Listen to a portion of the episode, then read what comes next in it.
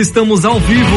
Chegou o momento mais aguardado, o ápice desse programa, que é a grande entrevista. E é com muita alegria que hoje vou conversar com esse professor popstar da internet. Ele é doutor em letras e vai nos auxiliar descomplicar o português aqui para nossa rádio educadora. Bem-vindo à nossa Bahia, professor doutor Pablo Jamilque. Boa tarde. Boa tarde, Maurinho. Boa tarde a todos os ouvintes. Fico honrado por poder falar com vocês. Professor Pablo Jamil, que inicialmente vou pedir para o senhor se apresentar para quem ainda não o conhece. São milhares de seguidores nas redes sociais que acompanham as suas dicas valiosas, dicas poderosas da língua portuguesa. Olha, eu sou o professor Pablo Jamil, que eu costumo dizer que eu sou uma pessoa como qualquer outra, a diferença é que eu sou curioso. Eu trabalho na educação já há 16 anos, estava no sétimo ano. Eu fiz a minha graduação em letras, meu mestrado em letras, mais especificamente voltado para a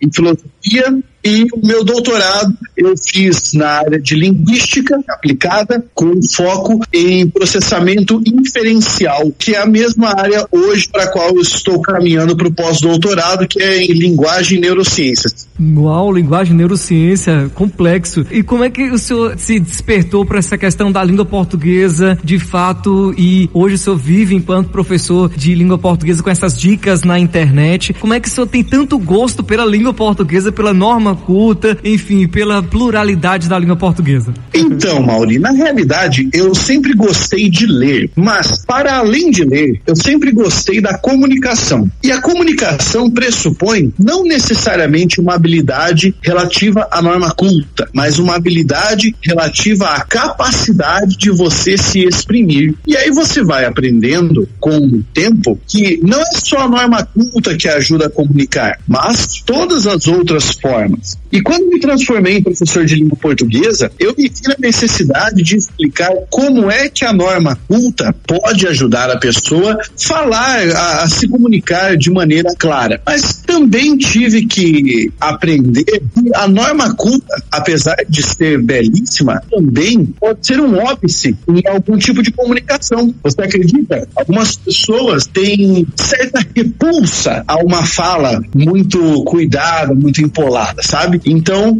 eu comecei a estudar a linguagem em si e a língua e comecei a ver essas diferentes formas, né, da expressão vocabular. Professor Pablo Jamil, que aqui ao vivo, gostaria inclusive, antes da gente já adentrar a nossa temática, é o senhor que já vive nesse mundo virtual de passar essas dicas para os seguidores, para os alunos, internautas, como é que é o professor do futuro, esse professor que está conectado com os alunos via plataforma digital, visto que a gente está em uma pandemia e é um desafio justamente para os professores do nosso país se adequarem a essas novas plataformas. Mauri, é um desafio gigantesco por dois motivos, certo? O primeiro motivo é o nosso professor hoje que está em sala de aula batalhando, né? Todo professor é um guerreiro da educação e merece todo respeito. O professor que está hoje em sala de aula e se viu diante dessa situação da pandemia, ele já saiu da sua graduação, do, do seu preparo com uma carência, que era uma carência relativa ao domínio das novas tecnologias. Vamos pensar aqui. Os colegas que, porventura, estão assistindo a entrevista, muito provavelmente, enquanto estavam na graduação, assistiram às aulas sentados na sala de aula, com o professor passando no máximo, no máximo, um slide, um vídeo, alguma coisa assim. De repente, eles caíram na sala de aula para continuar a tradição de cuspir giz, que é escrever no quadro e fazer o aluno se encantar por alguma coisa que não representa mais o universo dele. E aí, durante a pandemia, o professor ainda teve que se reinventar e descobrir como é que ele faria para aprender a utilizar todas essas ferramentas como Google Meet e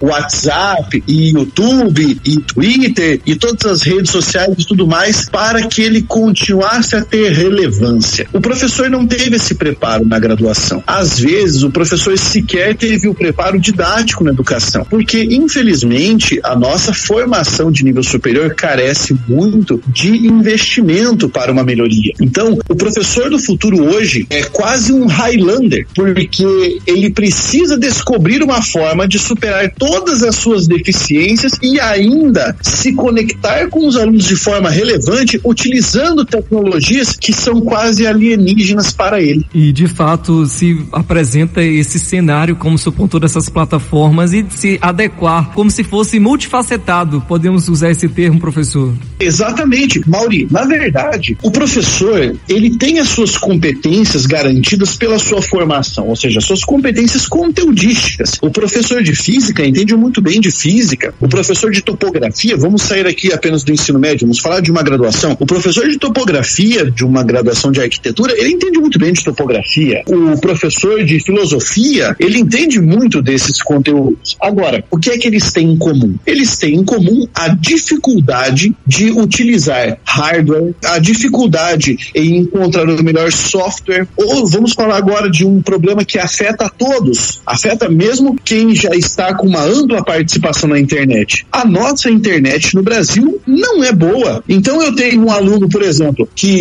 está estudando em casa, Santa Isabel do Oeste, no Paraná, que tem uma conexão muito ruim e esse aluno sequer consegue assistir a aula por cinco minutos sem que ela trave. Como é que nós podemos falar, nesse caso, em pluralidade de acesso ou igualdade de acesso? Isso é uma ilusão, é mais do que uma utopia. Olha só, esclarecimentos importantes aqui com o professor Jamil, que fera em língua portuguesa. Eu acompanho o professor porque entre uma postagem e outra sempre aparece alguma dica que é relevante para a gente aplicar em nossa vida. E agora à tarde nós vamos adentrar nesse momento a uma das discussões mais recentes e polêmicas sobre a língua portuguesa, que é a utilização das vogais temáticas. Você de casa que está me ouvindo agora, você já recebeu algum texto, já viu alguma publicação com um X no lugar do O ou do A quando se refere a todos, todas, e vem um todes ou um A, um Azinho, uma arroba, e o professor vai nos ajudar nessa questão da linguagem neutra. É uma bobagem ou é uma luta contra a discriminação, professor? O uso dessa terceira letra para distinguir o gênero masculino do feminino na língua portuguesa é motivo de discussão entre os gramáticos, entre os linguistas. Como é que o senhor vê essa parte, essa discussão acalorada da língua portuguesa contemporânea? Maurinho, existe uma necessidade quando nós falamos sobre esse assunto, que é a de ter muito cuidado com a terminologia que a gente vai utilizar para falar sobre essa luta. Então, vamos lá. Linguisticamente falando, estruturalmente falando e de certa forma, até socialmente falando, o processo de tentativa de neutralizar qualquer forma linguística de maneira impositiva não é algo que vai gerar frutos.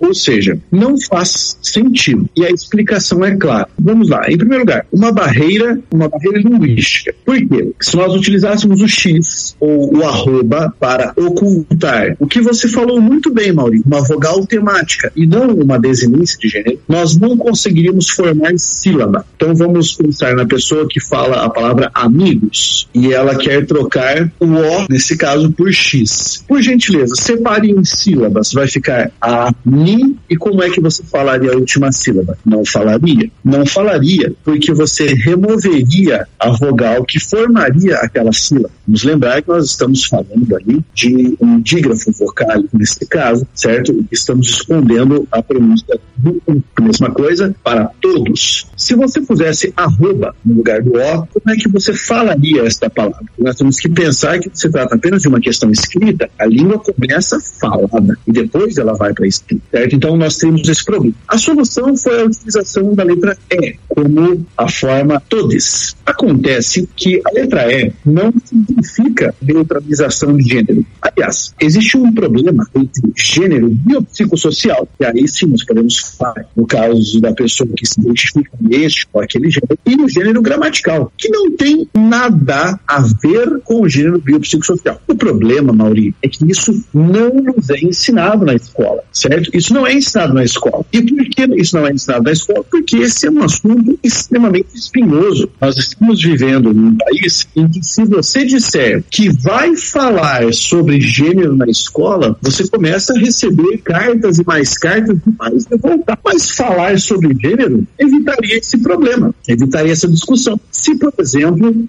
os pais, os professores pudessem explicar: olha, meus alunos, gênero biopsicossocial é aquele em que a pessoa se identifica e abraça como uma formação social, por isso, biopsicossocial. E gênero gramatical nada tem a ver com gênero biopsicossocial. Então, já facilitaria por aí, certo? Nós temos aquela fronteira que eu falei, que é fonética, certo? Não forma sílaba. Estão aqui é um problema estrutural. Segundo problema, e o mais grave de todos, não existe a possibilidade de alterar algo na língua por meio de uma imposição. Ou seja, imaginemos que nós dois estejamos conversando a respeito da língua portuguesa. E você diz o seguinte: olha, a partir de hoje meu nome será escrito com acento. Mauri, vou escrever com acento no I. Eu vou dizer para você, Mauri, não faz sentido, porque o seu nome é uma palavra oxítona, terminada em I. Oxítonas terminadas em I não levam assim. Assim como saci, caqui, perfeito? A menos que seja.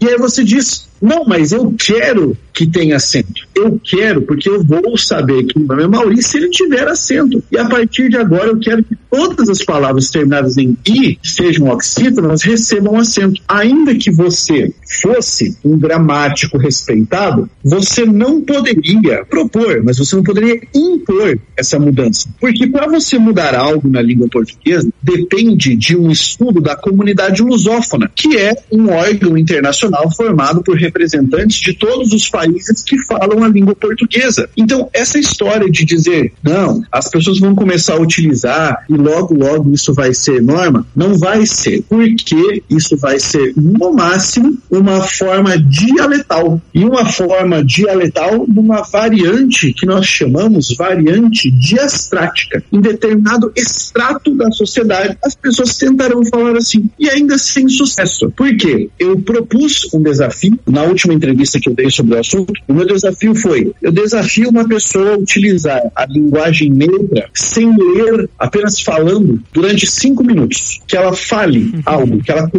utilizando linguagem neutra durante cinco minutos. Se ela conseguir fazer isso, mudo a minha opinião. É difícil, por exemplo, é, a gente não pode colocar, por exemplo, Jamil que é muito esperte, por exemplo, esse colocar o E aí no final, como o senhor colocou na questão da pronúncia, é difícil, é complicado para fazer a leitura de fato. Exato. Na verdade, nós temos aí um problema que já causaria esse estranhamento, né? Eu ainda nem estou falando no caso cognitivo, apenas falando na estrutura da língua mesmo. Mas cognitivamente falando, também causaria um estranhamento. Porque não existe, linguisticamente falando, no português, um terceiro gênero. Ele já desapareceu da língua. Isso existia no grego e no latim. Só que como a nossa língua é a última língua que evoluiu do latim, é um romanço, por isso o português é a última flor do lácio, né? A última flor do latim, a nossa língua no processo evolutivo assumiu um papel de neutralidade. Ou seja, já existe forma neutra em português. E aí as pessoas ficam revoltadas quando se fala isso. A forma neutra da língua portuguesa corresponde ao que chamam de masculino. Mas nós falamos masculino apenas por uma convenção, Maurício.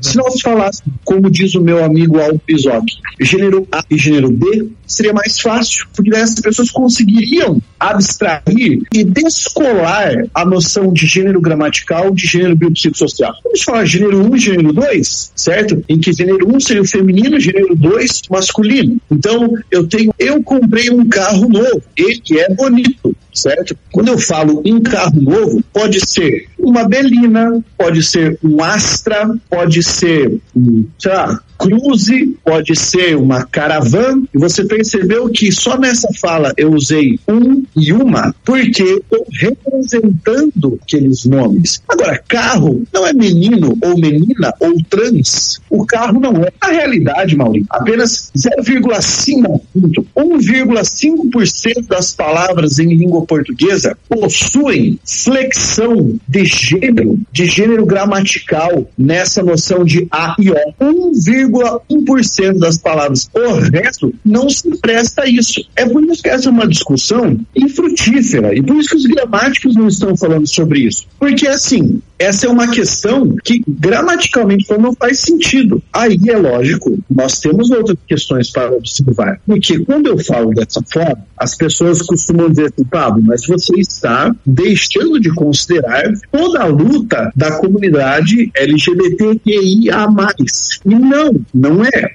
Eu, na realidade, considero que toda forma de representação social é uma forma digna e a pessoa tem que lutar pelos seus direitos. Agora, o que acontece? Aí existe uma questão muito mais grave.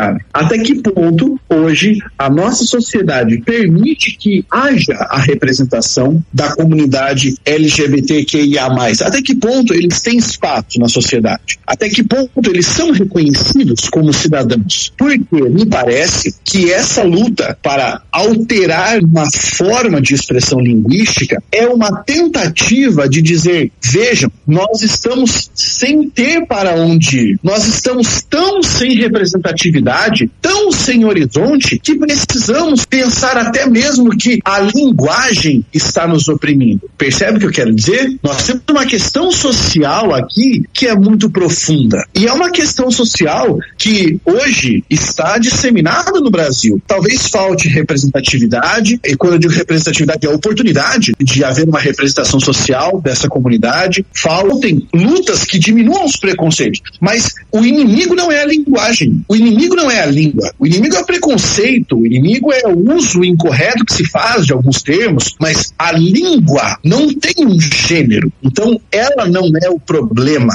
E agora vamos pensar, vamos dar um passo além. Além dessa falta de oportunidade de representação legítima para essa comunidade, será que as pessoas pararem para conversar sobre algo que é tão cristalino dentro da estrutura linguística e que deveria ser ensinado já na escola, será que não está nos apontando uma direção de onde é que a escola está falhando? O que será que a escola está ensinando quando fala sobre gramática? Que o aluno sai e cresce sem saber mais o que é uma vogal temática, uma desinência de gênero, o que é gênero gramatical, sem ter noção do que é grau, sem ter noção do que é flexão, sem ter noção do que é concordância. Então, qual problema nós estamos encarando na educação brasileira que está fazendo o aluno brasileiro querer reinventar a roda lá na frente? Essa é uma questão muito mais profunda e muito mais preocupante, a meu ver. O senhor vê um déficit nesse quesito da formação curricular do Brasil quanto à formação da língua portuguesa? Seria isso? Exato. E não só na escola.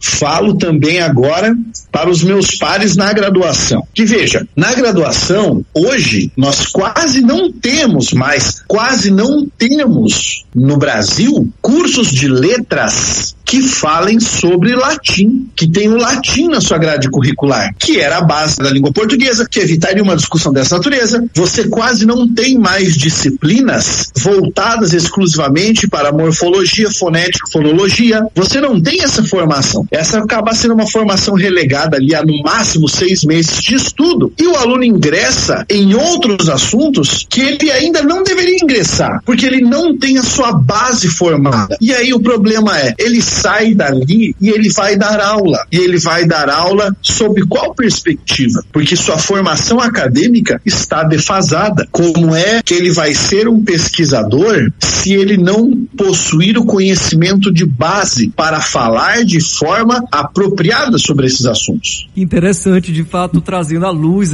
esses esclarecimentos importantes do professor Jamil que ao vivo. E, de fato, como o seu ponto é uma temática espinhosa e que se reflete justamente, possivelmente, nessa formação, como o senhor nos aponta. Exato, eu acredito que tenha muito a ver com a formação, que tenha a ver com a falta de esclarecimento, porque hoje você deve ter percebido isso, Maurício. No nosso país, todos os assuntos se transformaram em um motivo de disputa, em um motivo de disputa, não mais de debate. Disputa não constrói ciência, disputa não constrói progresso, a disputa se encerra quando acaba o jogo. E é isso que começou a surgir no nosso país, um ambiente de disputa. Ah, então quer dizer que se alguém fala de linguagem neutra, eu vou ridicularizar essa pessoa porque essa pessoa representa outra bandeira. Não, vamos pensar sobre isso. A linguagem neutra já existe, mas não é essa forma de imposição que estão querendo. E por que não é? E aí nós explicamos o porquê disso, mas nós precisamos conversar para chegar a um resultado. Nós precisamos fomentar o debate. E é esse o grande problema que nós temos hoje. O debate se transformou em uma arena de torcida. E isso é anticientífico. Nós precisamos entender que os estudos linguísticos são também um ramo da ciência e talvez um dos mais importantes, porque se nós não nos entendermos, nós não chegaremos a lugar algum como humanidade. Se nós não entendermos, não chegaremos a lugar nenhum enquanto humanidade. Que frase forte, professor Pablo.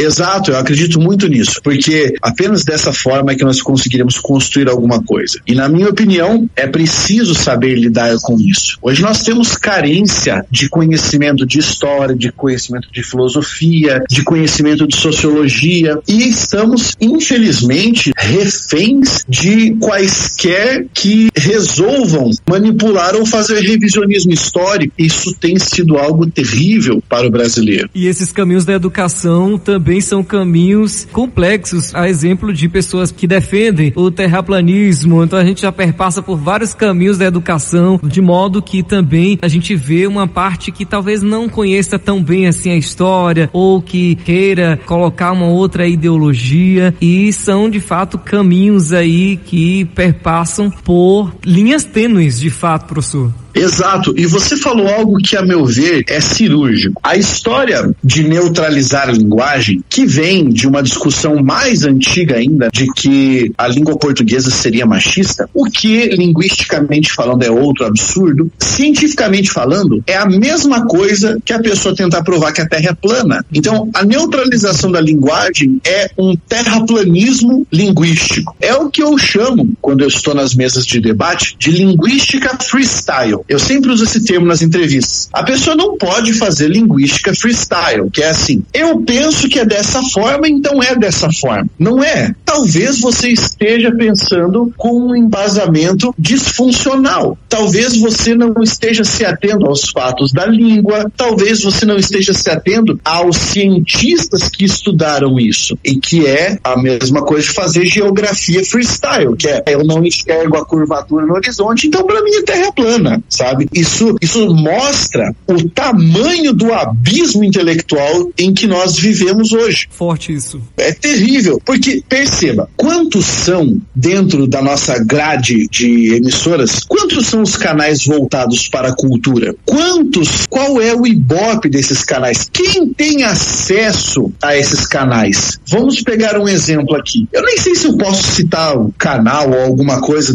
durante a entrevista. Fique à vontade. Posso? Então vamos lá. Quantas pessoas você conhece, Mauri, que tem acesso a um canal que se chama Arte 1? Esse canal Arte 1, se não me engano, ele é parte do conglomerado de canais do Roberto Marinho. Mas esse canal só mostra ao longo do dia música erudita, pintura, teatro, cinema, crítica literária. A programação é fantástica. Quantas pessoas têm acesso a esse canal? Provavelmente quem assina a TV a cabo ou quem tem aquele aparelhinho em casa que faz o gato TV. Só que aí vamos lá. Geralmente a pessoa que faz isso não assina ou não vai atrás disso desse bendito canal. Esse canal fica morto lá no meio. A nossa programação é baseada em um entretenimento que reforça o sentido de torcida. E eu provo isso para você com dados estatísticos. Enquanto eu estou dando essa entrevista, estou na frente do meu computador, certo? Eu vou abrir uma página aqui que é isso qualquer pode fazer em casa depois. É o Google Trends. O Google Trends mostra para nós quais são as principais pesquisas que as pessoas fazem na rede social. Ou seja, no Google, nos motores de busca, etc.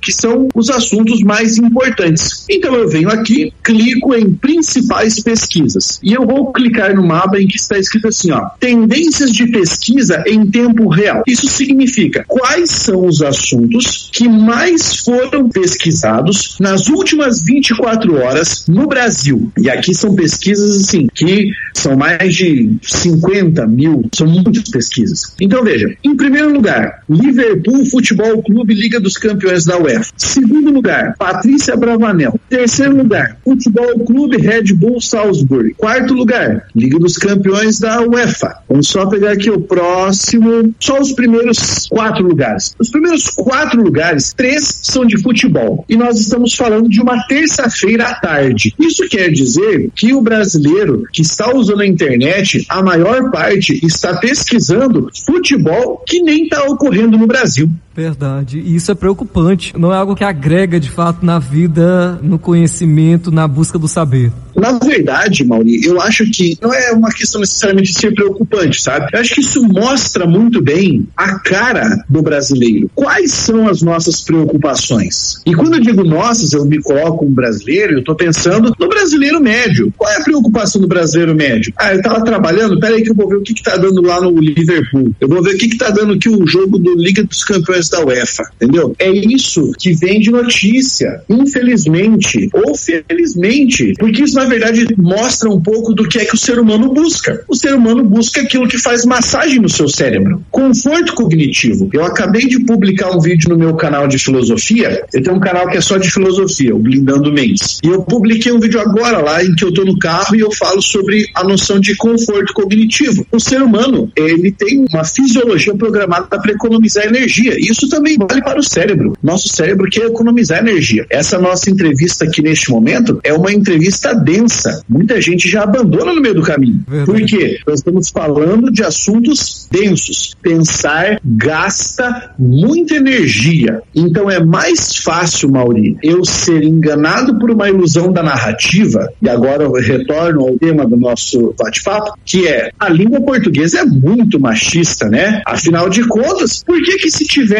três pessoas numa sala, duas mulheres e um homem, eu falo todos e não falo todas ou não falo todes. Isso é uma ilusão da narrativa, que a gente chama de falácia da narrativa. O nosso cérebro acha sentido nisso e daí, em vez de ele fazer um caminho mais longo e falar, não, cara, não tem nada a ver, vamos pensar aqui em vogal temática, eu já estou neutralizando, a forma masculina é uma forma que não tem marcação de gênero na língua portuguesa. O cérebro não faz isso. O cérebro faz, é verdade, eu já não gasto energia e eu posso ir para outra coisa. Então, é por isso que esses fenômenos acontecem é positivo, inclusive quero até ressaltar isso que o senhor pontuou, que é a questão do esforço cognitivo, que nós estamos geralmente procurando por conteúdos que massageiem de fato nossa consciência ao invés de trabalhar. Eu costumo dizer que minhas entrevistas com a educadora é uma academia para o cérebro, para colocar o cérebro mesmo para pensar sobre essas questões que envolvem, que perpassam para o nosso cotidiano, né, para o nosso dia a dia. Enfim, e assim eu quero agradecer a participação do senhor, ficaria mais tempo aqui conversando sobre língua portuguesa, algo que é a nossa comunicação de fato. É muito positivo ter a participação do senhor, um grande professor renomado em todos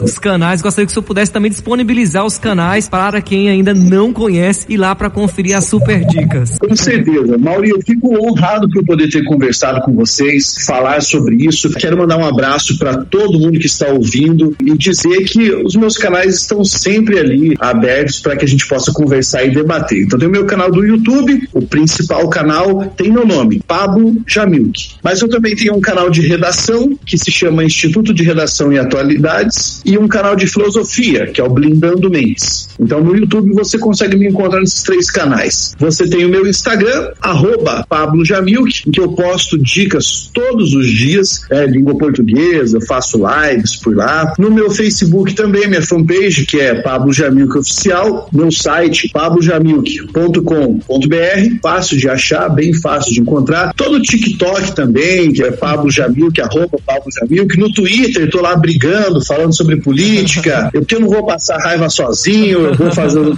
passar raiva também. Lá também é arroba Jamil. É fácil de achar. Eu só tenho um Twitter para acompanhar os bastidores do poder, viu? Eu tenho para fazer as pessoas passarem raiva. Um abraço pro senhor, muito obrigado por ter aceito esse convite. Me sinto honrado e também muito obrigado pela humildade de falar com os nossos baianos anos. Que é isso, amo todos vocês aí. Muito obrigado, Mauri. E, portanto, nossa entrevista exclusiva com o professor Pablo Jamil, que